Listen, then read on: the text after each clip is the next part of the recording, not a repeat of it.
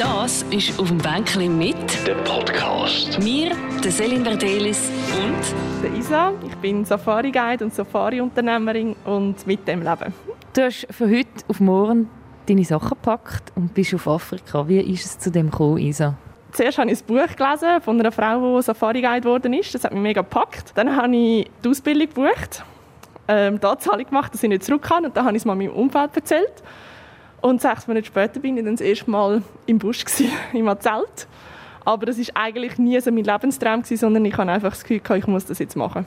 Du bist aber ein großer Afrika-Fan und schon mehrmals in Afrika. Gewesen. Nein, ich bin noch nie auf einer Safari, gewesen, noch nie in Afrika. Und ich würde jetzt auch nicht sagen Afrika-Fan, nein. Also das klingt ein bisschen wie so die klassische Tellerwäscher-Geschichte. Ich gehe mal los, einfach aufgrund von einem Buch. Was ist das denn für ein Buch gewesen? Also es ist darum gegangen, dass sie eigentlich auch so ein bisschen aus der Komfortzone sich hat entdecken und so ein bisschen mit dem Sinn. Und ich bin so wieder in der Schweiz und alles ist wieder so ein bisschen perfekt gewesen, aber nicht mein Leben. Und dann hat das Buch mir so wie aus dem Herzen gesprochen, dass ich das Gefühl hatte, ich will auf eine Entdeckungsreise gehen. Und ich habe schon während dem Buch lesen, habe ich so immer gedacht, das könnte ich eigentlich auch machen. Dann habe ich ein bisschen gegoogelt und ich habe sie etwa so wirklich fünfmal angeschrieben, bis sie geantwortet hat, die Autorin. Und dann hat sie mir ein Camp empfohlen, wo sie auch noch nie war. Und dann habe ich einfach gedacht, ich mache das. Ich kann dir nicht sagen, warum. Wir müssen jetzt schnell zuerst einmal ausholen.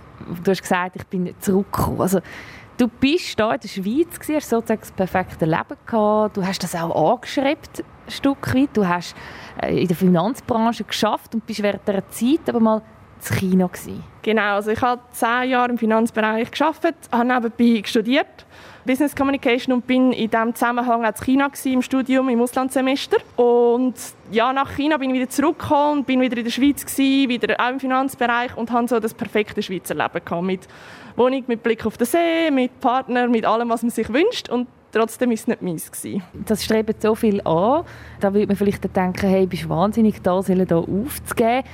Was ist denn das gewesen, was du gespürt hast? Oder hat es irgendwie Zeichen gegeben, wo du gesagt hast, hey, nein, es ist nicht das? Ich bin einfach nie richtig glücklich gewesen. Und ich weiß, viele sagen so, ja, vielleicht musst du einfach, also, du hast ja alles, vielleicht musst du es einfach mal anders anschauen.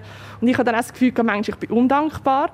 Aber tief in mir rein habe ich wie gewusst, da außen hat es mehr. Ich will mehr.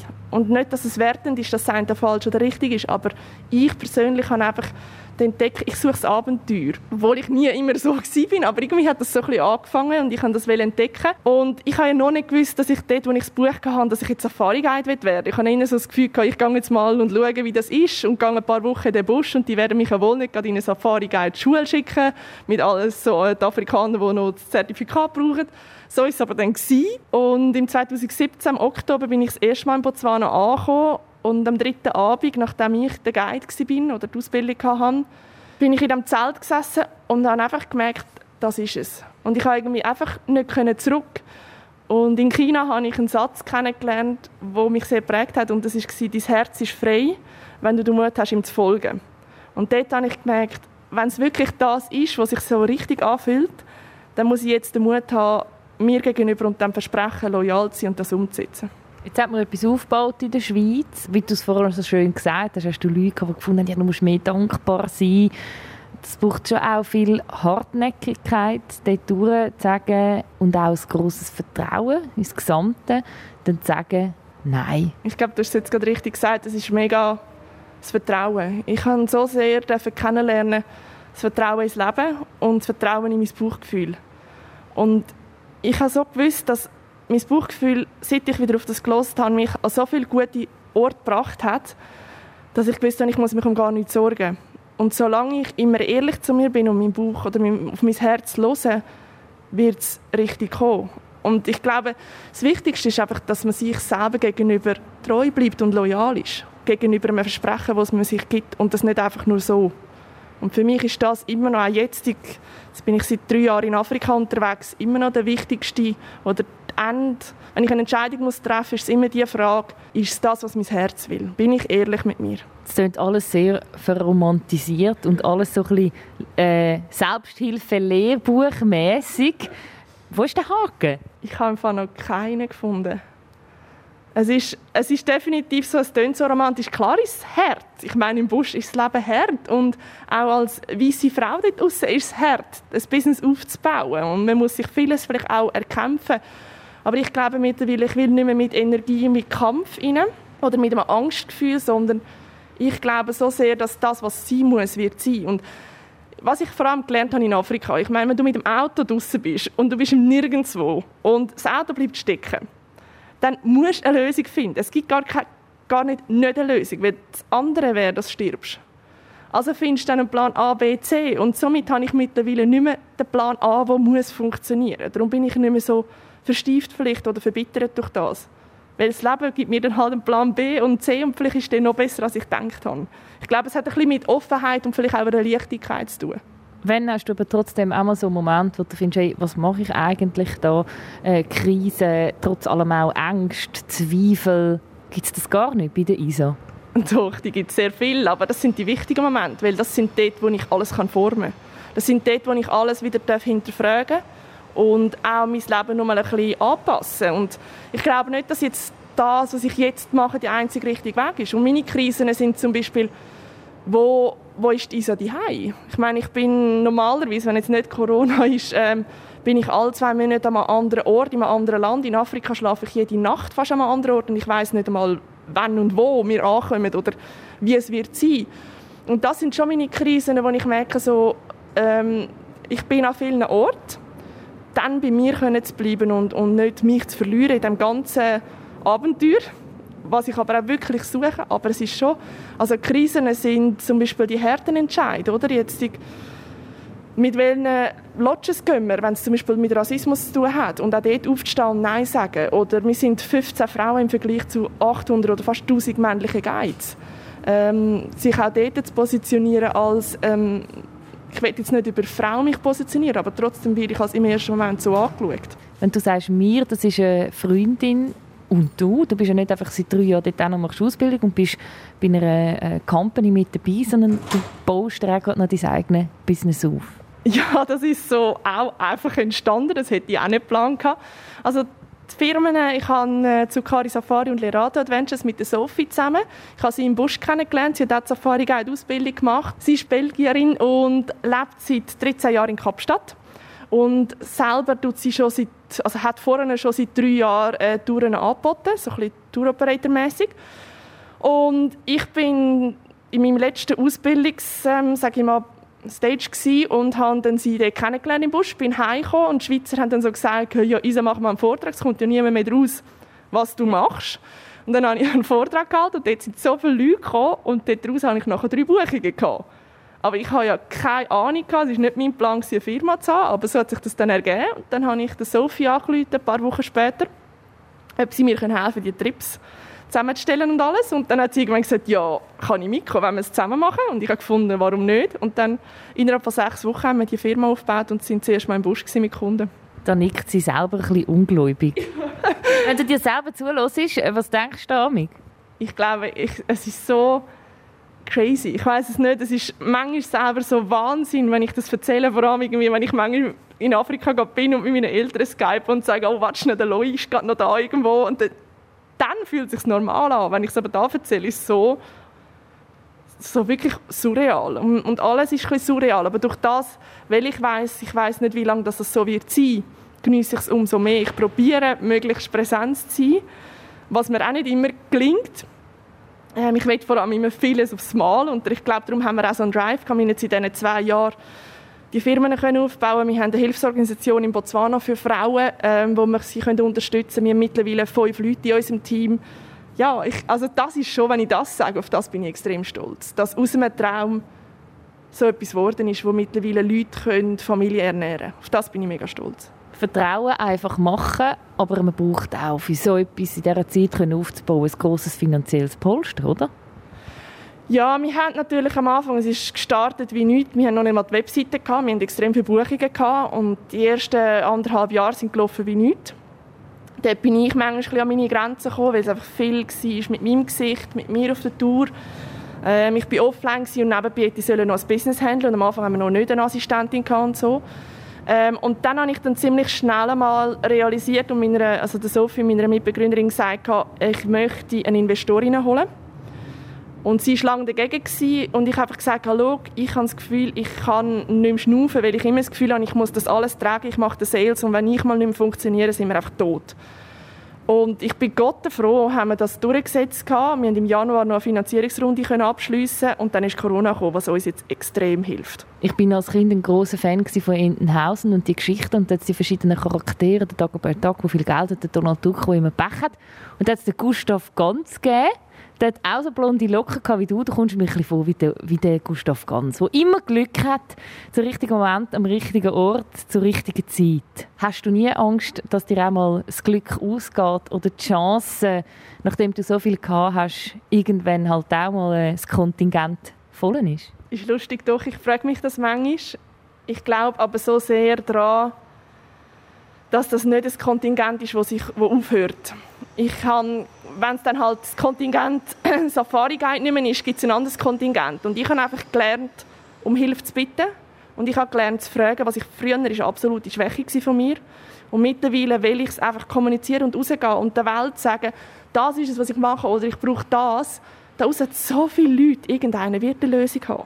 Auch da wieder glaube ich einfach, es gibt immer eine Lösung. Und vielleicht ist die Lösung dann nicht das, was ich im ersten Moment erhofft habe, dann ist sie halt anders, aber eine Lösung gibt es. Und darum glaube ich auch, das Kontingent, dann ist vielleicht nicht das, was ich mir genau vorgestellt habe. Oder ich würde nicht sagen von Glück, weil ganz ehrlich, so viel, wie ich geschafft habe in den letzten drei Jahren, ist es nicht von nichts gekommen. Äh, dass ich auch eine Finanzierungsrunde abschliessen konnte, weil ich vor vier Jahren im Sales im Finanzbereich jeden, fast jeden Abend an irgendwelchen Events war am Netzwerken, wo alle gesagt haben, hast du kein Privatleben. Also es ist viel, was ich investiere. Ich mache alles und gebe all in und dementsprechend ist das der Output. Und klar, vielleicht ist es auch wirklich die richtig, am richtigen Moment am richtigen Ort sein. Ja. Und das war auch so im, Af im, afrikanischen Busch. Ich glaube, ich bin am richtigen Moment am richtigen Ort. Gewesen. Du hast viel von dieser Lösung, dem Plan A, so wie man sich das vorgestellt hat, hast du auch ein bisschen von einem gewissen Perfektionismus, den du vielleicht ein bisschen hast, auch lernen loslassen? Ja, mega. Ja, oh, mega. Es ist auch noch das, was viel für mich im Raum steht wenn ich merke, ich hadere gerade etwas oder stoße an, dann frage ich mich einmal selber, warum genau muss ich es jetzt machen oder so? Und ist es gerade die perfekte Isa, die jetzt gerade wieder da sein und den Raum nimmt, oder ist es mein Ego?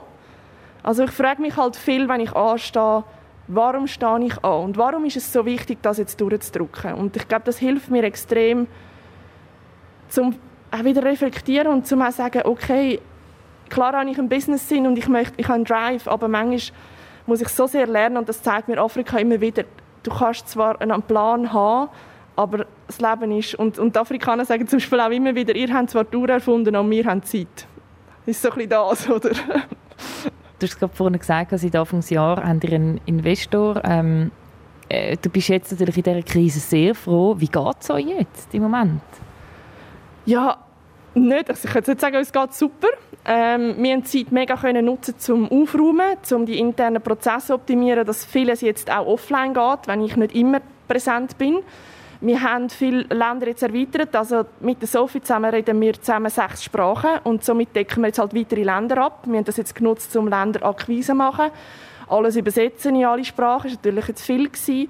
Plus, ähm, wir haben auch ziemlich schnell realisiert, gut, dann holen wir wieder Safaris in die Schweiz und haben da ja so Themenabend gemacht, wie eine Sexari, wo ich mit einer Sexologin unterwegs bin, wo wir einen Abend lang über das reden. Ähm, eine Sexari? ja, wir vergleichen Tier- und Menschenverhalten. Vergleichen. Ähm, es geht also der Mensch ist auch ein Tier? Genau, ja, es kommt darauf an, wer die Frage. Ich sehe so, aber eben gewisse ja nicht.